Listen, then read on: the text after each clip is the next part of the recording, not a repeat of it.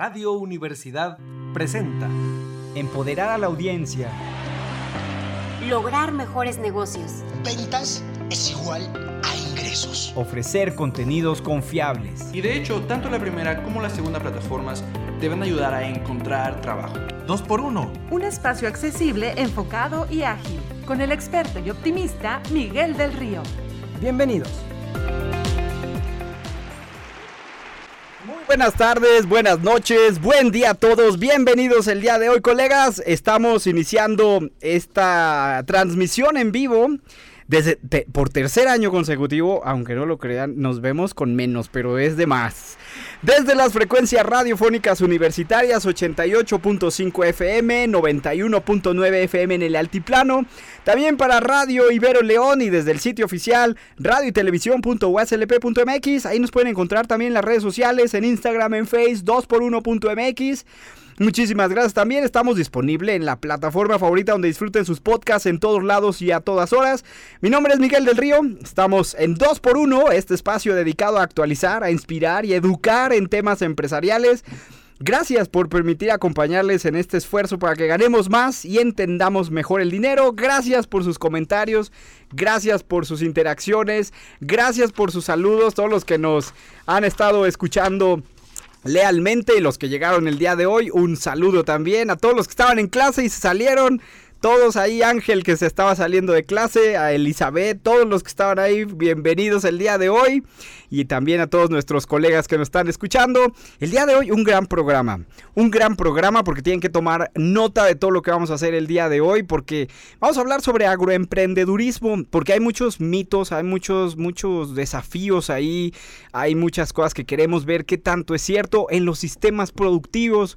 Así que bienvenidos a este episodio donde vamos a explorar un tema vital de vital importancia para el desarrollo de nuestros sistemas productivos rurales en compañía de unos bueno, super mega invitados, favoritos, especialistas. ¿Qué les puedo yo decir en compañía de la doctora Claudia Escudero y el doctor Marco Sánchez Castillo? Nos vamos a adentrar en el super fascinante mundo del agroemprendimiento, pero en particular vamos a descubrir este innovador modelo que han estado desarrollando, que ha marcado la diferencia. Ahí yo estoy testigo en algunas de estas fases de este, de este modelo y ha marcado muchísimo la diferencia en comunidades de microproductores. Así que acompáñenos a descubrir cómo nuestros super especialistas favoritos del universo mundial proponen fortalecer eh, los negocios locales mediante la sostenibilidad, el empoderamiento y por supuesto el tema del que hablamos en ocasiones, la prosperidad. Gran programa, grandes invitados, gracias por estar con nosotros, comencemos. El laboratorio. Las ciencias empresariales en la vida diaria. Los negocios están en todos lados. Arte y ciencia, investigación y divulgación. Muy bien, ya saben que aquí queremos ofrecerles un espacio siempre de divulgación y de análisis de resultados de investigaciones en áreas empresariales, pero de la voz de sus autores. Y sobre todo algo que podamos entender con nuestros expertos y muy aterrizado para acercar las ciencias empresariales en nuestra vida diaria y nada más diario que hablar del sector de los agroemprendedurismos. Es nada más cercano que eso. Y el día de hoy está con nosotros la doctora Claudia Escudero. Es graduada como química farmacobióloga por la Facultad de Ciencias Químicas de la Universidad. Tiene estudios de maestría y doctorado por la Universidad Autónoma de Nuevo León. Se ha especializado en microbiología médica.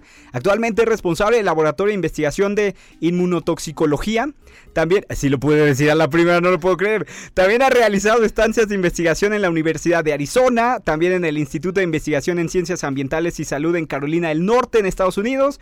Ha laborado en el Centro Nacional de Investigación Toxicológica en Arkansas y ha publicado más de 29 artículos científicos, es nivel 1 del Sistema Nacional de Investigadores. En 2020 inició la maestría con nosotros en Administración con énfasis en negocios. Ahí fue donde nos conocimos con su investigación basada en un modelo de capacitación en emprendimiento de comunidades rurales.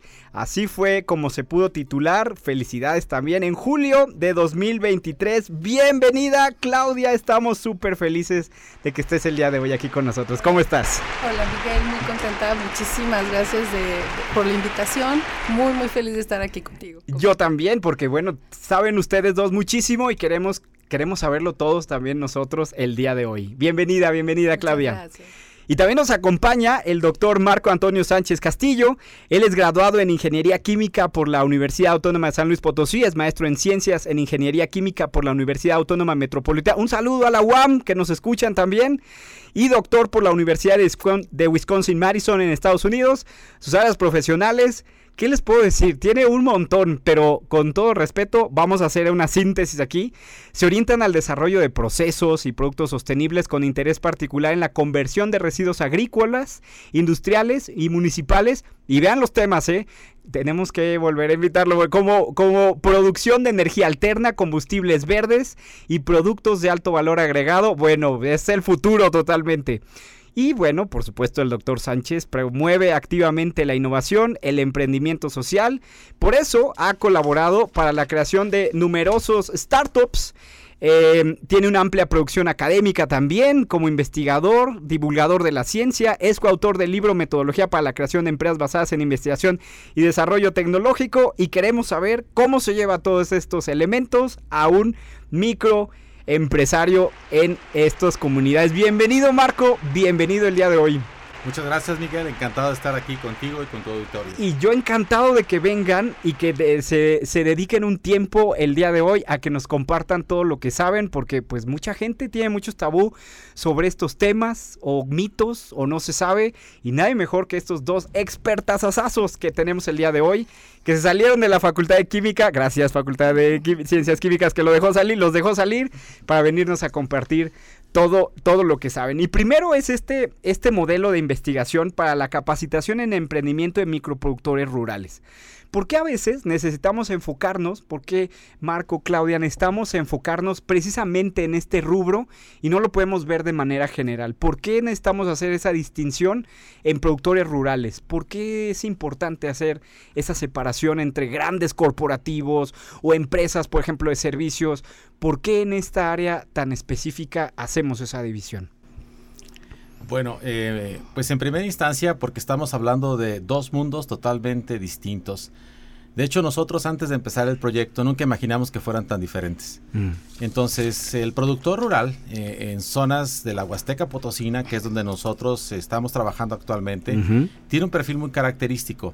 Eh, y es un tanto cuanto pues desfavorable cuando lo comparamos nosotros en términos educativos, sociales y económicos mm. con la población urbana, por ejemplo, de San Luis Potosí, ya no mm. digamos de alguna otra gran ciudad.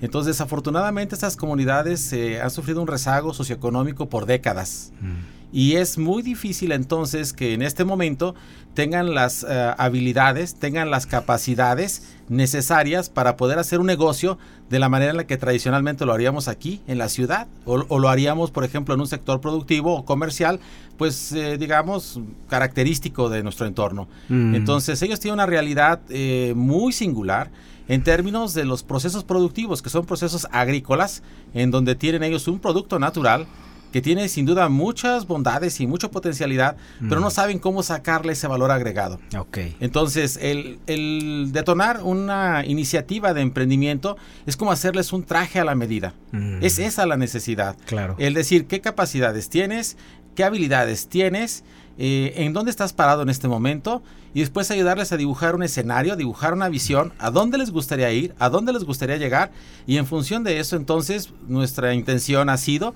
pues el tratar de identificar una estrategia, una metodología, una secuencia que ellos puedan recorrer con el menor número de dificultades y que vayan encontrando mm, las soluciones a las mismas, a, sus necesidades. Y eso es fantástico, porque en ese proceso ellos ganan confianza, ellos se empoderan y ellos son capaces de identificar sus propias soluciones. Claro, gracias Marco.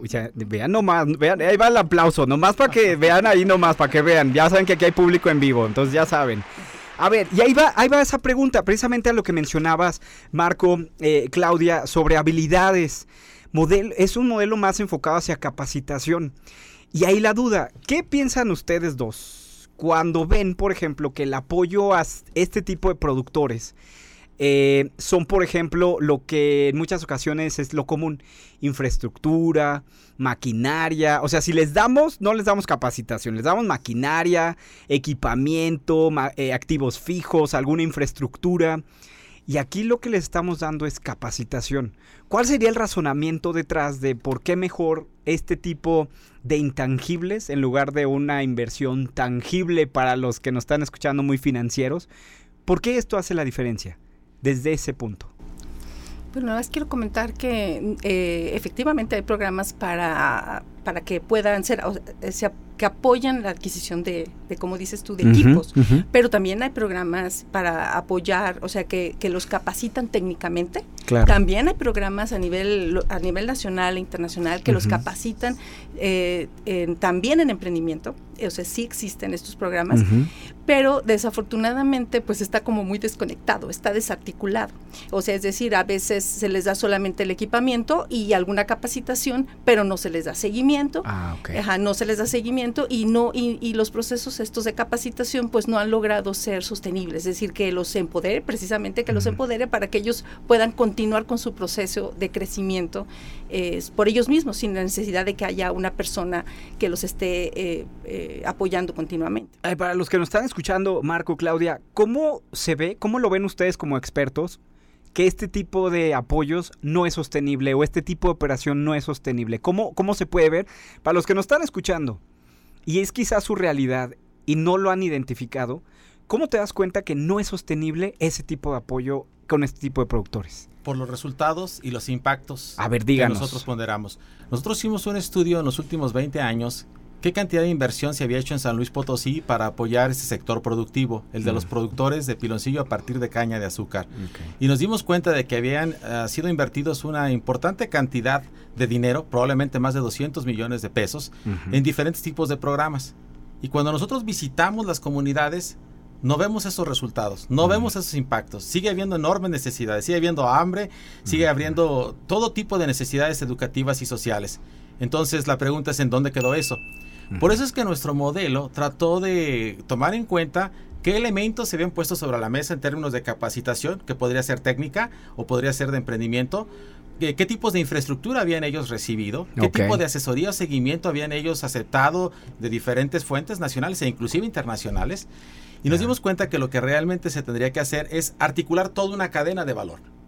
En donde nosotros podamos incidir eh, a la par desde la generación de la materia prima, que en este caso es el cultivo de la caña de azúcar, y después acompañarlos en todo su proceso productivo. ¿Hasta llegar a dónde? Garantizar un producto de calidad, producido en una cantidad importante, como para que pueda ser comercializado en forma directa por el productor en un mercado que sea regional o nacional. Porque el principal problema que tienen los productores es que hay un intermediario que compra en la casa que compra en la unidad productiva y que define unilateralmente el precio de venta. Entonces, pues ellos prácticamente no ganan. Cuando ellos hacen el análisis de cuánto les cuesta producir un kilo de piloncillo y se dan cuenta de lo que lo venden, pues está la triste realidad de que la ganancia es marginal y el que se lleva la ganancia es el intermediario. Entonces, si articulamos toda la cadena de valor y ellos mejoran sus prácticas agrícolas, mejoran el proceso de extracción del jugo, aumentan los rendimientos en la producción del jugo, les mejoramos el proceso de cocción del jugo y sacan un producto de calidad avalado técnicamente en laboratorio, en nuestras facilidades dentro de la Universidad Autónoma de San Luis Potosí. Y después de eso, de garantizar que tienen un producto de calidad, aumentamos la producción y establecemos entonces ahora sí un modelo que permita comercializar por parte de los mismos productores esos eh, productos en forma directa a un mercado que no sea el de, el de la comunidad, sino que sea uno regional o nacional y, ¿por qué no, a futuro a nivel internacional? Entonces yo creo que estamos estableciendo o contribuyendo en los eslabones principales de la cadena de valor y los estamos independizando del principal problema que los agobia. Y haciendo sostenible el crecimiento. Y ambicioso yo diría, porque no nada más productividad, también es competitividad, pero ahorita vamos a ese punto. Ahorita vamos a una pregunta media complicada, difícil, compleja. Y es esta pregunta son dos cosas. ¿Por qué eligieron el, es, en su investigación en este proyecto? ¿Por qué el emprendimiento les llamó la atención número uno? Y por qué, si ya eso ya es todo un rollo, ¿eh? Y luego, ¿por qué en este tipo de productores? Que para empezar, hasta está lejos de investigar, hasta para muchos diría que no es viable porque no puede ir y venir, porque etcétera. O sea, todo ese tipo de cosas es la pregunta. ¿Por qué emprendimiento les llamó la atención? ¿Qué vieron ustedes? Que a veces los que estudiamos ni lo vemos. ¿Y por qué estos productores en, en particular? ¿Qué vieron que valga la pena? Bueno, quiero comenzar con la historia. La historia fue que el doctor, eh, pues, eh, se ganó eh, un proyecto de un proyecto que es eh, se le llama Pronaces, que es un proyecto nacional de- estratégico de solamente hay 15 de estos en toda la República. está, ya ven, ya ven, para que no, se, no saben, no saben con quién estamos hablando el día de hoy. Y me voy a permitir leer el título. El título del proyecto es eh, Desarrollo Social y Económico de Pequeñas Unidades Agroindustriales con base en la socialización, gestión, generación y uso eficiente de energía sostenible. Este, este proyecto, como puedes darte cuenta, es un proyecto realmente eh, en el que lo que se pretende Ujú. es generar energía a partir de residuos agroindustriales. Y, y, eh, cuando él les va a platicar un poquito más de esto, pero quiero platicar cómo entré yo, ¿verdad? Entonces, cuando, cuando eh, ellos empiezan a hacer los primeros pasos del diagnóstico, Ajá. De cómo, eh, bueno, y eligen esta población precisamente porque es una de las poblaciones. Eso te iba a preguntar, ¿por qué ahí? Mayor rezago económico y social. Y pues el impacto, eh, eh, eh, obviamente se espera que el impacto, bueno, sea más notable y, y, bueno, pues claro. se quiere contribuir, ¿verdad?, al crecimiento de la población. Entonces, cuando se hacen los primeros, los primeros pasos del, de- de- del, del diagnóstico y se hacen entrevistas con ellos, ellos dicen, es que nosotros no, en este momento no nos interesa la energía, no queremos Mm. generar energía, nosotros tenemos apenas refrigerador y tenemos apenas algunas cosas y tienen luz y dice pero nuestro mayor problema lo que nos ha lo que nos ha hecho realmente estar rezagados históricamente y que no nos permite obviamente crecer pues es es que tenemos el intermediarismo no o sea el Ah, intermediario viene y nos y nos pone el precio el precio de nuestros productos que es el piloncillo tanto en cono como como granulado este nos pone los precios que él determina entonces a veces pueden ser muy bajos, a veces este, lo más alto que, que pueden llegar realmente es algo que, que da, de dar risa y pena, ¿no?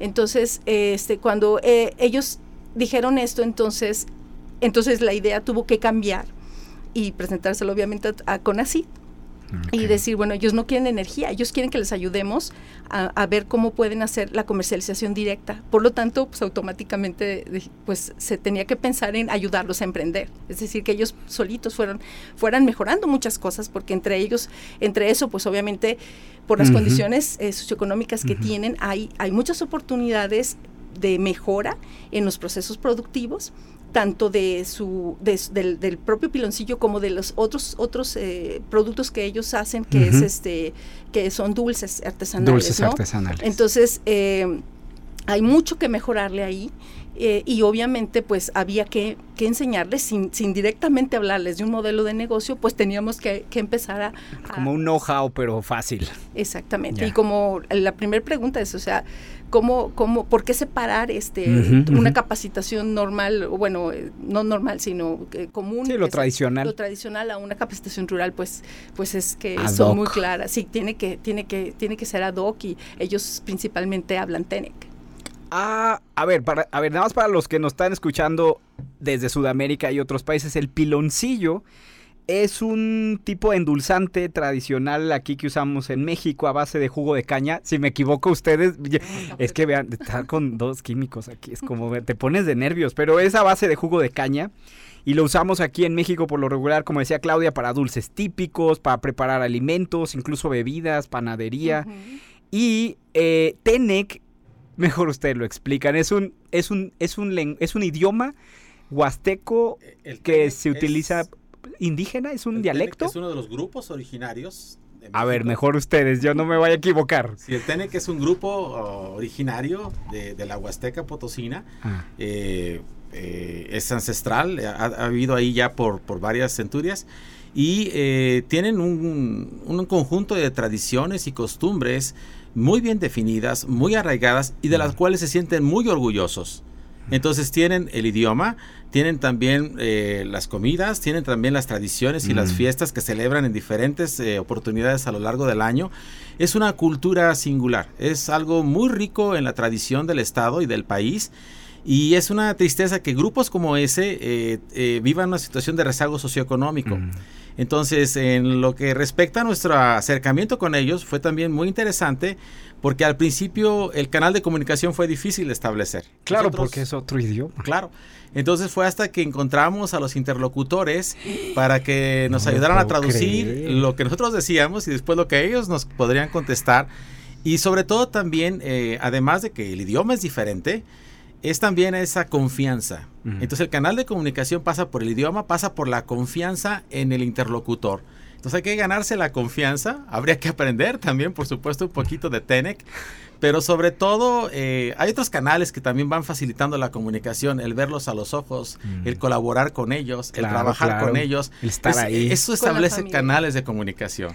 Vean, a ver, para todos los que nos están escuchando y que dicen, no, no, es que mi investigación no es viable, es que no puedo, es que está re lejos. Vean nomás, vean, hasta en otro, i- en otro idioma diferente y vean, es viable cuando se quiere, es viable. Felicidades, felicidades. Bueno, ellos hablan español, pero hay diferentes grados de capacidad de, Ah, de hablar comunicación. español. O sea, por un lado, de, de hablarlo, de hablar el español, eh, es como si una persona, ahorita viene una persona de, por ejemplo, de Estados Unidos a hablar, a hablar este, el español es un poco cortado y en ocasiones ellos no nos entienden a nosotros, en Ah, ocasiones nosotros a ellos, pero también, pues, eh, pu- eh, digo, está este otro aspecto, el hecho de que pues no nos conocen y dentro de la pregunta que también hiciste al Sí, sí. principio, que eh, cómo nos damos cuenta que esto no ha sido sostenible, pues Ajá. también al principio fue ir a sus casas, directamente a sus casas y, y que nos, nos platicaran un poquito de qué ha pasado con otras, con otras universidades Mm. este, o sea, con otras eh, experiencias, con otras universidades que han estado, otras instancias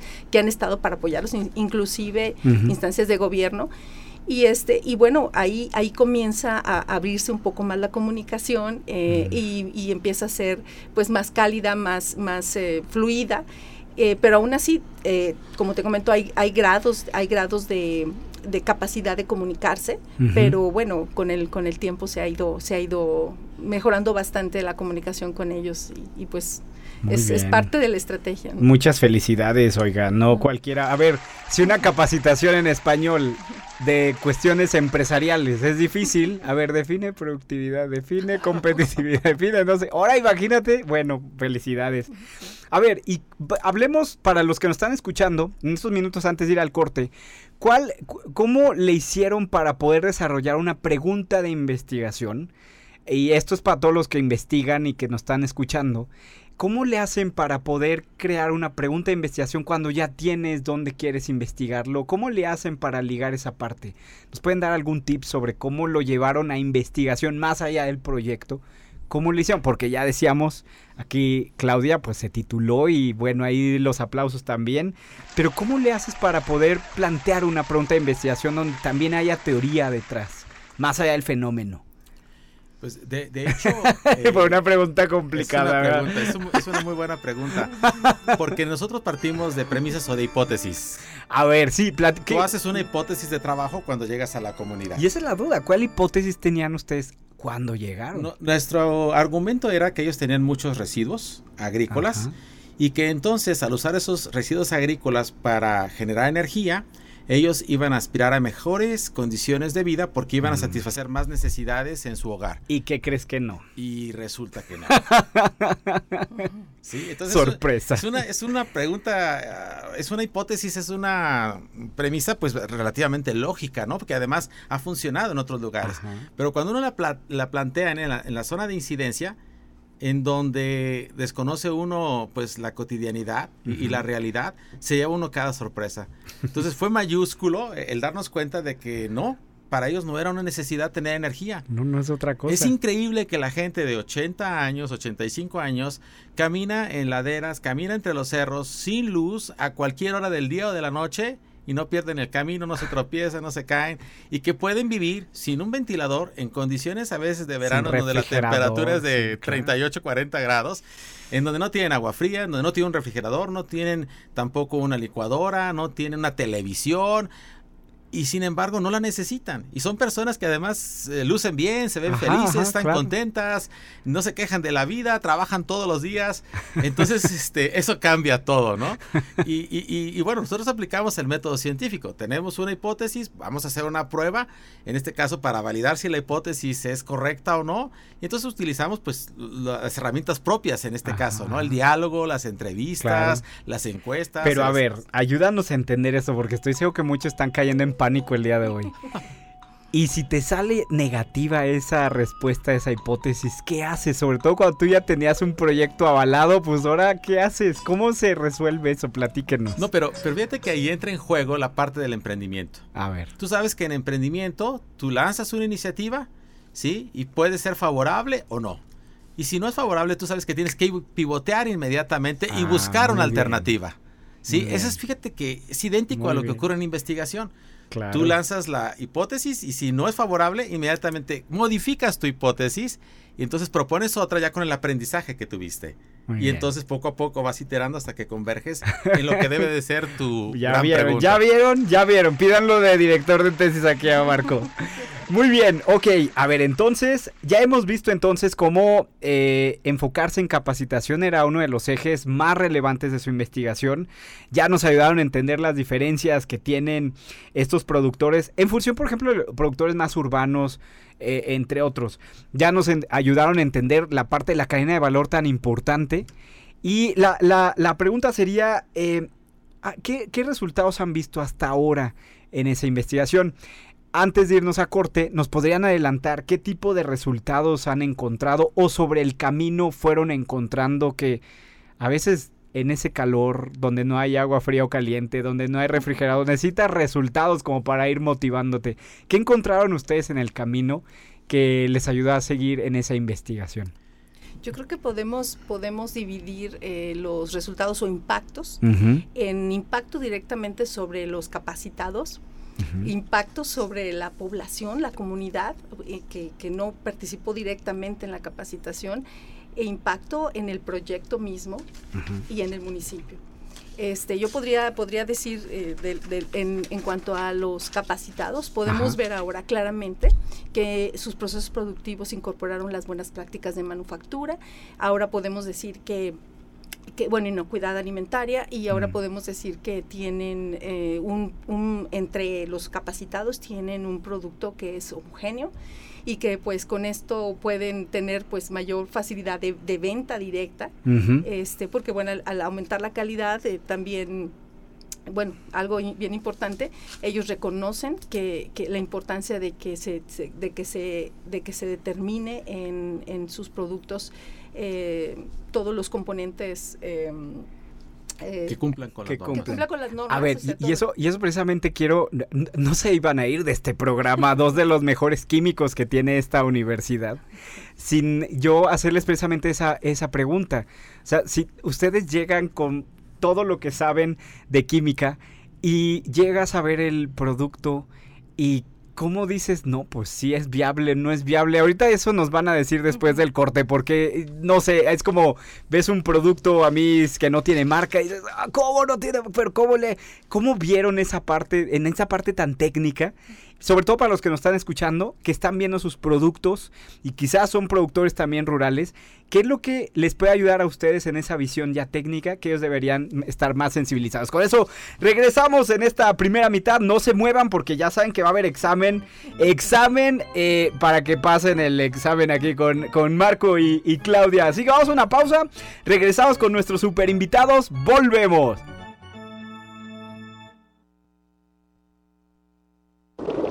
Laboratorio. Las ciencias empresariales en la vida diaria. Los negocios están en todos lados. Arte y ciencia, investigación y divulgación.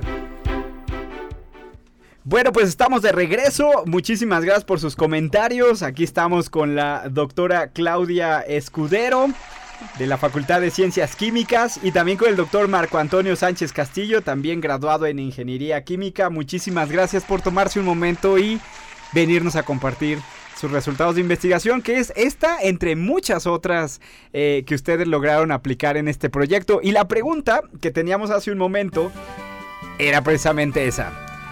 Platíquenos cómo lo ven ustedes cuando llegaron ahí por primera vez a ver eh, eh, el producto que ya cambiaron ahí, que no era esto, que era aquello, que era el piloncillo. ¿Y cómo le haces desde tu visión que te da la química para entender que no nada más cambiar un producto, es cambiar el proceso a través del cual se hace ese producto? Y que como nos decías, Marco, esto tiene muchos años de hacerse de una forma. ¿Cómo le haces para tener esa sensibilidad de decirle al productor que es su mayor orgullo? ¿Qué crees que así no? A ver, todo eso en cámara lenta, por favor. Sí, yo creo que el punto clave es sensibilidad, porque es un proceso artesanal con mucha tradición y es el orgullo de la familia. Claro, tiene un significado. Totalmente. Y además es, eh, de hecho, una es como parte de su esencia, de su razón de ser y su empoderamiento, de que ellos conocen y saben cómo hacerlo y tienen un elemento distintivo con respecto al de las demás familias. Entonces, por ejemplo, cuando uno cose el jugo y va a sacar ya lo que es el piloncillo, Ajá. Hay un momento crítico eh, en la cocción del jugo que ellos identifican como el punto. Así El entre punto. comillas, el punto. ¿Qué es como la cocción? Es como el punto final de cocción. Si se les Ajá. pasa tantito, Ya no te ya el producto ya perdió propiedades. Y si están un poco antes y lo sacan, entonces batallan en darle la apariencia y forma características. Y ese punto se pasa de generación en generación y cada familia tiene una forma especial de identificar el punto. A ver, ¿nos puedes dar uno? No sé si vayamos a romper algún secreto industrial o algo así, pero ¿cómo, ¿cómo lo ves? Porque digo, si no tiene energía, no tienes un refrigerador, si, Claro. ¿cómo le haces para darte cuenta de eso? Entonces lo que ocurre es que agarran el jugo a temperatura ambiente, lo ponen en un recipiente, le meten energía en un horno Ajá. y eso se empieza a evaporar. El jugo se empieza a Sí, evaporar. porque, o sea, no puedes meter la mano, No, eso está no, así de, ah, está caliente. está a una no, no. temperatura así, alrededor de 100 grados. Claro, y, hirviendo. Y ya cuando termina el proceso está alrededor de 120 grados. Entonces el punto clave es que ellos no conocen temperatura, No, ellos no. no miden la concentración de azúcares que está presente y entonces ellos lo que hacen es meter una cuchara. Con la cuchara ellos toman una porción de esa eh, materia, Mezcla, es ajá. una miel, es Ajá. una característica de una miel y entonces ¿Qué tan viscosa está? Exactamente, la viscosidad, que ellos no le llaman así, ellos la dejan caer y entonces la miel se suspende y cae dentro de un líquido. Y entonces, el momento en que se cristaliza, esa es una de las formas en las que identificaron que ya la miel está lista para ser extraída. ¡Wow! No, bueno. Sí, y, y eso es fantástico. Ahora, el punto ya es hasta los que- hot cakes nos van a saber diferentes de ahora en adelante. Sí, lo, lo maravilloso es que ese punto ciertamente determina las propiedades finales del producto. Ajá. Y cuando tú quieres aumentar productividad e- y uniformar calidad, tú necesitas que ese punto sea igual en todos En los todo, productores. estandarizar. Y el punto es, ¿cómo le dices al productor que debe de cambiar ligeramente las condiciones en las que obtiene esa condición final? ¿Cómo le dices, Marco? porque- Porque ya vimos la importancia que tiene este producto y no ni de esta generación, generación tras generación. Sí, y, y entonces tú como químico llegas y mides temperatura, mides otro parámetro que es proporcional a la concentración de azúcares que se llama grados Brix, y esos son, a- Ah. son medidores que tú eh, eh, pues insertas dentro de la miel Ajá. y la lectura es inmediata y tú puedes irlos monitoreando y decirles, justo ahora tiene que salir técnicamente. Ok. Pero tienes entonces que convencerlos primero de que si ellos tienen capacidad técnica, van a mejorar entonces la calidad del producto. Y para convencerlos de la calidad del producto, entonces tú Mm. tomas su producto y hay una serie de normas nacionales e internacionales que debe de cumplir el producto en términos químicos, físicos, morfológicos, microbiológicos, organolépticos. Entonces todas esas pruebas y les dices, miren, con todo el dolor de mi corazón, pero resulta que su producto no pasó estos indicadores de calidad. Y a lo mejor se puede deber a que es necesario hacer algún ajuste aquí o hacer algún ajuste allá. ¿Qué les parece si lo intentamos y vemos qué pasa? Y ellos han sido súper receptivos. Eso, esa era mi pregunta. ¿Qué tan, a ver, qué tan abiertos somos en general en que alguien venga y te diga cómo hagan las cosas, sin, independientemente si es algo que te sientes orgulloso o no? Una, do- o sea, ese tipo de cosas. Y dos, cuando vas a involucrar cosas técnicas o tecnológicas, ya no nada más es la apertura, sino que de verdad te entiendo que esto va a mejorar. ¿Cómo lo ven en ese sentido? A ver, eso es una super pregunta. A ver, ¿cómo lo ven? Ayúdenos a estar en ese momento. ¿Cómo lo resuelven ustedes? Esas habilidades suaves que tienes que combinar con tus habilidades como experto que tienes Pues también son esas otras habilidades humanas. ¿Cómo le hacen? Pues yo sí creo que tiene que haber una vocación, o sea, una cosa intrínseca y debe estar, no puedes forzarlo. A ver, O sea, dinos, la- platícanos, No, para creo- todos los que nos están escuchando. Yo creo que la gente que es- participa en este tipo de proyectos en- eh, con, con comunidades rurales es gente que, que nos gusta estar con ellos, que nos gusta, que disfrutamos. eh, pues el darte cuenta que puedes contribuir a que estén un poco mejor, porque yo creo que ellos lo sensan, o sea, ellos se dan cuenta. Y, y bien interesante porque todos los, los integrantes del equipo, yo creo que tenemos algo muy común y, y todos de, algún, de alguna forma han participado en proyectos sociales, o ya sea de manera individual o a través de un proyecto o simplemente por, por puro gusto. Eh, entonces eso, yo creo que eso lo pueden ellos percibir en que realmente ellos se dan cuenta que uno lo que quiere es que ellos estén mejor. Co- por ejemplo, si ellos entienden que para librarse del, del intermediario, ellos Ajá. necesitan producir mucho más que, que lo que producen es Claro. decir, juntos, se necesitan reunir, pa- que lo que produce, o sea, necesitan reunirse para juntar Hacer más y colectiva la y producción. tener, ajá. ajá, y tener eh, po- posibilidad de cumplir una demanda porque si se quedan si se quedan ellos solos como lo hacen hasta ahora como dice pues eh, yo es mi secreto no es mi secreto y yo lo saco a- en esta en este punto lo saco en esa temperatura es más yo tengo la configuración de mi horno Mm. la tengo de esta manera y no le voy a decir al, al vecino. Entonces es bien interesante porque ellos tienen que entender que para poder avanzar tienen que, que trabajar en equipo, Colaborar. compartirse compartirse tips, ideas. Y entonces eh, al momento en que ellos ven que nosotros realmente los queremos apoyar para que estandaricen sus procesos, eh, los homogenicen, los optimicen, es decir, que, que, por ejemplo, en lugar de du- durar cuatro horas, porque a veces el proceso dura cuatro horas, pero hay quienes cuya configuración de horno, Horno. dura 12 horas y media o menos, entonces, ellos han ido entendiendo que si, que si ellos adoptan, o sea, hacen cambios, incluso en las cuestiones de la limpieza, en la limpieza y, lo, y ahora, o sea, pues hasta usan guantes, cubrebocas. Claro, equipo. ellos se dan cuenta que eso les va a favorecer a ellos y solamente a ellos, a nadie más, porque entonces, pues su producto va a ser de mayor calidad, va a ser mucho más fácil que cumpla con los estándares Mm. y entonces, pues de venta, o sea, va a ser mayor mayor facilidad que, que, que tenga que tenga mayor venta. ¿no? Un cambio de paradigma, no importa dónde estés, ¿eh? Un cambio de paradigma completo ahí, lo que estamos viendo en cuestión de diseño organizacional. A ver, hablaban de un equipo. Platíquenos del equipo y sirve que lo saludamos aquí en vivo y en directo. Dicen que es un equipo interdisciplinario e interinstitucional. ¿Cómo era este equipo que ustedes formaron para este proyecto? A ver, platíquenos. Bueno, originalmente la propuesta surgió entre un grupo de colegas, eh, un servidor como responsable en la Universidad Autónoma de San Luis Potosí y tenemos un corresponsable técnico eh, que quien es el doctor Sergio Antonio Gómez Torres en la Universidad Autónoma Metropolitana en la unidad de Iztapalapa. Ah, un saludo. Eh, un saludo también para él ¿Cómo no? y para todo el grupo de investigadores que tanto en la Universidad Autónoma de San Luis Potosí como en la UAM Iztapalapa han estado colaborando a lo largo del proyecto. Entonces, este es un proyecto originalmente de energía que después implica cuestiones agrícolas, de proceso y después de emprendimiento con el objetivo de comercializar un producto al cual se le ha de- desarrollado ya una marca, ya tiene una tabla nutricional, una etiqueta y va todo el proceso requerido para comercializarlo a nivel regional y nacional. Entonces tenemos especialistas de la Facultad de Ciencias Químicas, por supuesto, especialistas en alimentos, especialistas en procesos eh, biotecnológicos, tenemos especialistas de agronomía, tenemos especialistas del área de ingeniería también que colaboran eh, en diferentes etapas o eslabones de la cadena productiva. Tenemos gente también Del área social. del área social. eh, ahí están contribuyendo, por ejemplo, el personal de la unidad eh, académica que está en Matehuala, el- como lo, somos- lo conocemos aquí localmente como el Coara. Está también gente del- de otra unidad eh, disciplinar también de la Universidad Autónoma de San Luis Potosí, acá eh, en Salinas, que es la conocemos como el Carao. Eh, tenemos en la. UAM Iztapalapa especialistas en energía.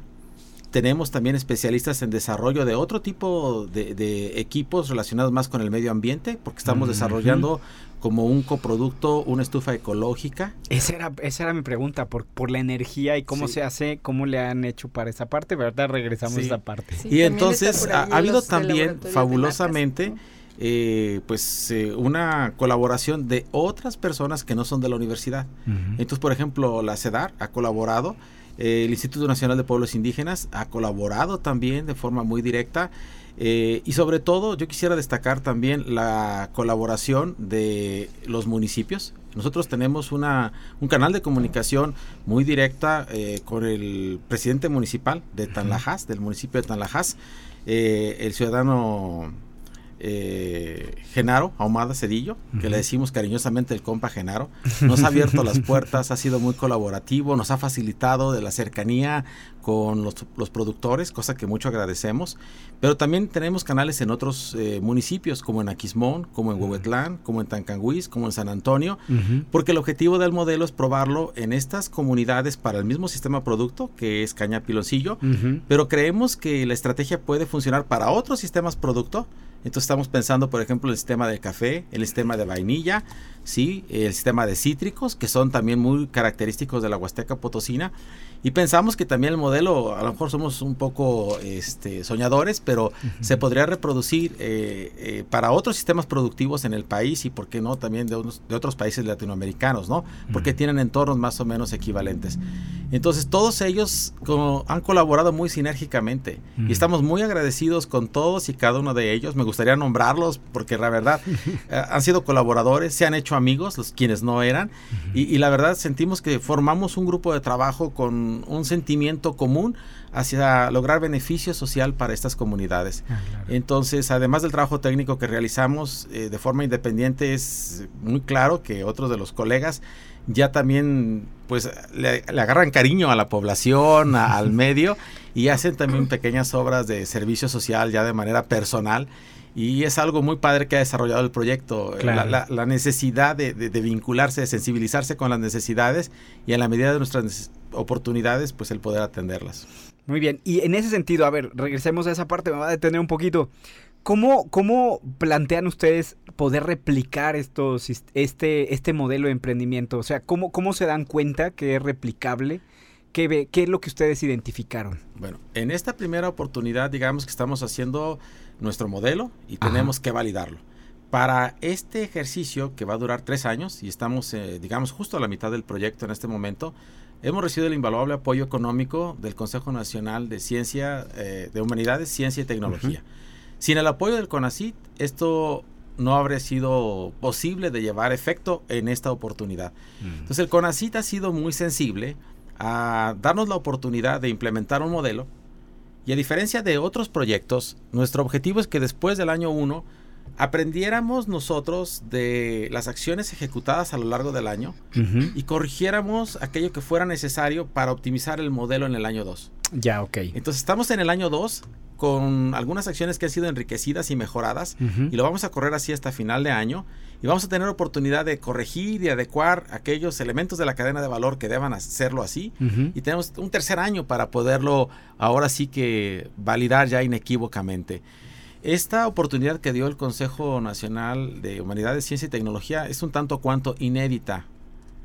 Así también como el hecho de que el Consejo nos pide que el proyecto debe ser sostenible y que después de nuestra incidencia en la región, cuando nosotros terminemos, el proyecto debe continuar, por, sí, por sí mismo. Entonces, en este momento estamos nosotros justamente desarrollando estrategias y la primera de ellas es vamos a empoderarlos y a capacitarlos para que sean emprendedores y para que consoliden los procesos de producción y venta de cierto tipo de productos que son muy característicos, como los del piloncillo y los asociados, los dulces, el mole, el pan y todos estos.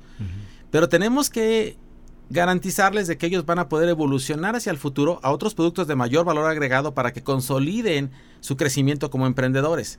Entonces, lo que estamos haciendo ahorita es que con el apoyo de la Universidad eh, Michoacana de San Nicolás de Hidalgo, estamos desarrollando nuevos productos a partir de la misma materia prima, utilizando el jugo. Para los mismos productores. Sí, utilizando el jugo o la melaza, van a ser ahora capaces de producir ron.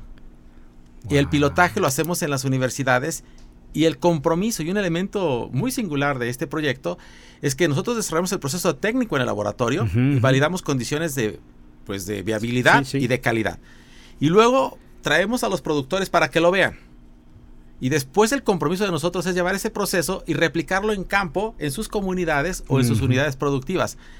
E, e, ese llevar la tecnología un paso atrás y ponerla a trabajar en las condiciones que ellos tienen, pero que sea igualmente viable y, y con el mismo estándar de calidad, ese es el reto mayúsculo. Entonces lo estamos haciendo ahora para el RON, ¿sí? Con el apoyo de nuestros colegas en otras universidades. Y entonces les vamos a desarrollar después los mismos elementos del modelo para que lo puedan comercializar. Con la diferencia de que el RON tiene un valor agregado en el No, mercado sí, mayor que los otros. Claro, claro, claro. Pero si extendemos ese mismo ejercicio y pensamos que con la misma materia prima, el jugo, la melaza o el piloncillo, podemos obtener otros productos químicos, Sí, sí, claro. ¿sí? que demandan otros sectores industriales y productivos y por los cuales pagan mucho más que el ron o que el piloncillo original. Entonces, y les podemos adaptar pequeños procesos viables en sus unidades productivas, como una parte de la evolución de estos procesos, entonces ellos van a tener la capacidad y el potencial para estar comercializando productos cada vez de mayor valor agregado, cada vez con mayor beneficio económico. Bien, y fíjense, para todos los que nos están escuchando, si, si pusieron atención aquí el punto, si lo están viendo en cuestiones de sostenibilidad y competitividad, no es aprender a hacer un producto. Si han escuchado la entrevista hasta el día de hoy, están equivocados y están viendo que están aprendiendo a hacer un producto como el piloncillo. Le están enseñando a diversificar el, el negocio. Vean, es bien diferente ahí. Ahí si no, miren si es Spotify, háganle para atrás, regrésenle y lo van a escuchar ahí bien, pero vean cómo esto fue muy muy muy muy muy impresionante esta parte explica, lo podíamos haber explicado mil, de mil formas y quedó muy claro aquí.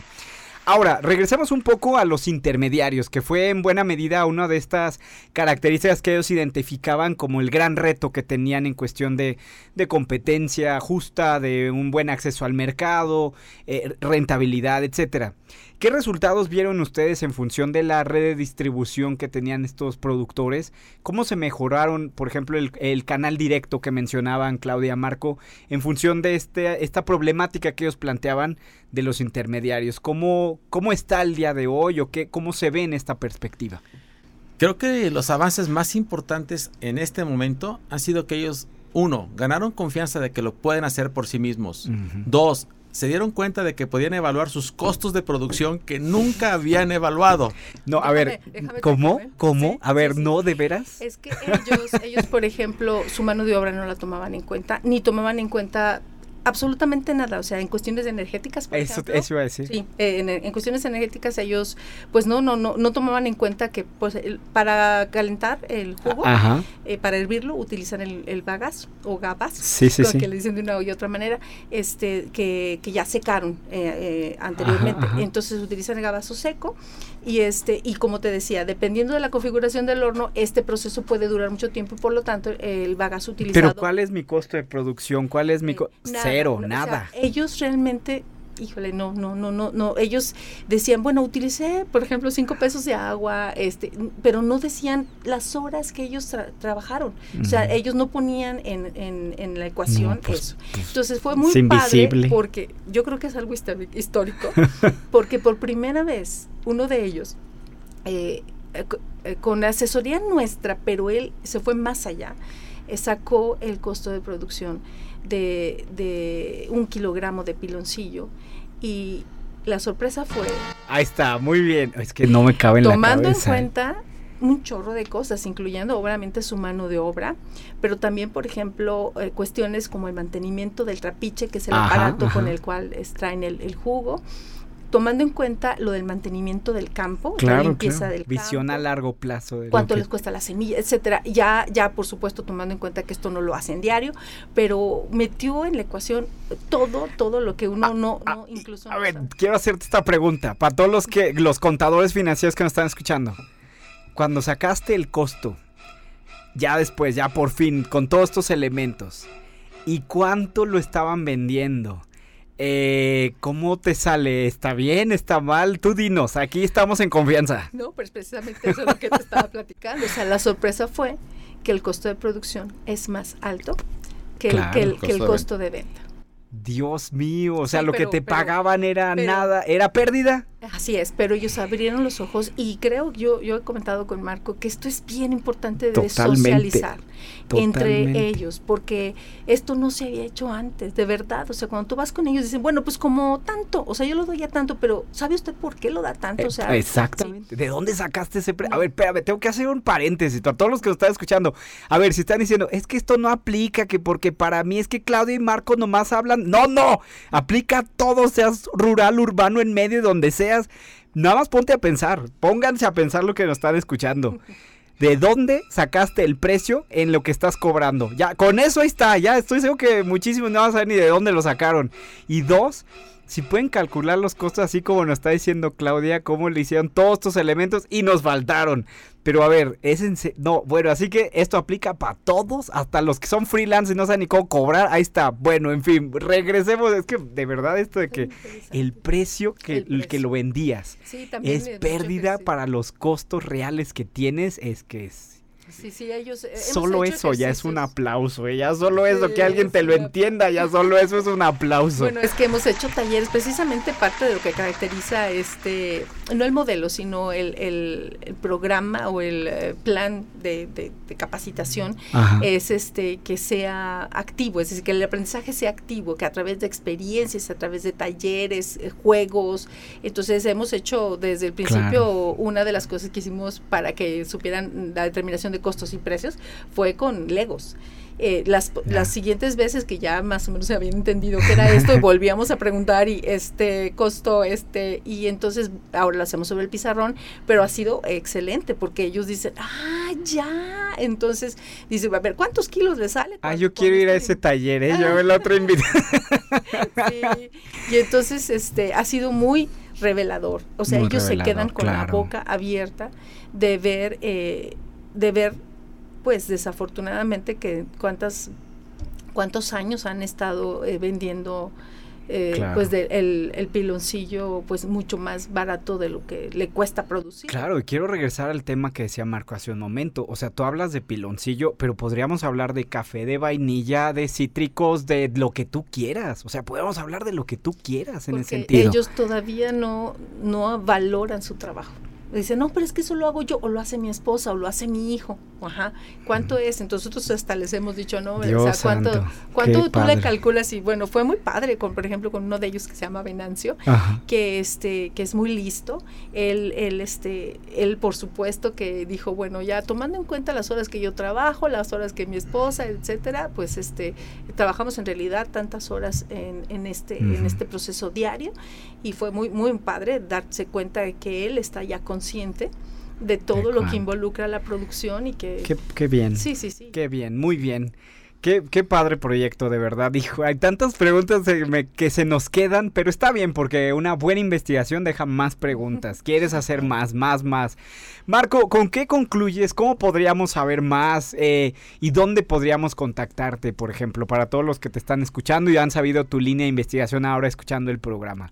¿Con qué concluyes y dónde encontrarte? Pues primero que ha sido una experiencia fantástica, de muchos aprendizajes para nosotros y que nos da la oportunidad de poner en juego lo que, lo que son nuestros conocimientos y lo que son nuestras capacidades, de poder compartirlas eh, de una forma muy especial como para que ellos la puedan entender, los productores la puedan entender y la puedan aplicar. Y darse cuenta que eso es posible es muy reconfortante también como profesionista. 100%. Mira, yo lo estoy escuchando y me pongo chinito de la emoción. No, y yo no hice nada.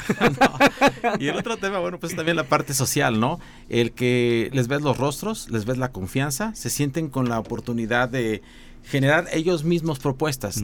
Quizás uno de nuestros principales logros que, que no ha sido concluido es que los hemos invitado a que ellos ahora generen sus propios proyectos y los sometan a ser eh, pues susceptibles de apoyo económico. Todavía no logran Claro, ellos el primer claro, apoyo claro. económico, pero ya están en esa eh, dirección de que ellos pueden escribir sus propuestas y que algún día les van a dar dinero a ellos mismos, ¿no? Eso yo creo que es fantástico. Y nosotros estamos invitando pues a toda la gente que quiera sumarse a esta iniciativa. Eh, nos puede contactar a través del correo electrónico. Muy El de un servidor es ma sánchez arroba uaslp.mx. Muy bien. Ese es el correo Lo institucional. vamos a compartir. Y por WhatsApp, eh, siguiendo el, el WhatsApp, que ellos es el medio más eh, común de comunicación, el de un servidor es el 44 41 91 99 52. Cualquier persona que tenga curiosidad, iniciativa, voluntad o que sea un especialista técnico, bienvenido al equipo, lo estamos esperando. No se va a arrepentir, No, se los sí, garantizamos. yo, yo estoy emocionado y yo no hice nada, oigan. Muy bien, muchas gracias Marco por estar el día de hoy. Claudia, ¿con qué concluyes? ¿Dónde podremos encontrar más sobre tu investigación? ¿Dónde la podemos revisar o dónde podríamos saber más, por ejemplo? ¿Y con qué concluyes también, por supuesto, también? Ah, bueno, este, eh, pues, ¿qué les puedo decir? Este, como dijo el doctor, esta es una gran experiencia. Creo que, que eh, es una responsabilidad de todos Claro. y los que hacemos ciencia, ciencia mucho más, 100%. este, el, el ver la manera de poder contribuir a que, a que la gente que tiene menos, eh, menos eh, ventajas que nosotros o menos, eh, pues sí es, Y sobre todo desde el punto de vista empresarial, ¿eh? Sí, sí. Sobre todo. Sí, sí, este, pues poder contribuir a que estén un poco mejor, ¿no? Entonces, con lo que con lo que nosotros este, sabemos. Este, y bueno, no, me- a mí me pueden encontrar eh, para cualquier eh, información respecto al modelo, en, también en el WhatsApp eh, 4444 Ujú. 193029. Ahí se Y los vamos a poner. Sí, el correo, pues, pues, este, es parecido al de Marco, pero es C Scuder Scooter. Y es nuevamente eh, arroba UASLP, u- Ahí se los vamos a poner. uslp.mx. Muchísimas gracias, Marco, y muchísimas gracias, Claudia, por estar el día de hoy con nosotros. Encantados. Estamos muy emocionados de su proyecto y que siga y que siga y que siga. Gracias. Felicidades, enhorabuena. Muchas gracias. Gracias Miguel. por Muchas tomarse gracias el tiempo. Y bueno, terminamos este episodio. Esperemos que hayan disfrutado con un buen piloncillo ahí, algo de piloncillo dulcecito. Y bueno, pues nos vemos la próxima semana. Gracias por sintonizar. En- pásenla muy bien. Hasta entonces. Radio Universidad presentó Empoderar a la audiencia. Lograr mejores negocios. Ventas es igual a ingresos. Ofrecer contenidos confiables. Y de hecho, tanto la primera como la segunda plataformas deben ayudar a encontrar trabajo. 2x1. Un espacio accesible, enfocado y ágil. Con el experto y optimista Miguel del Río. Hasta pronto. Bye bye.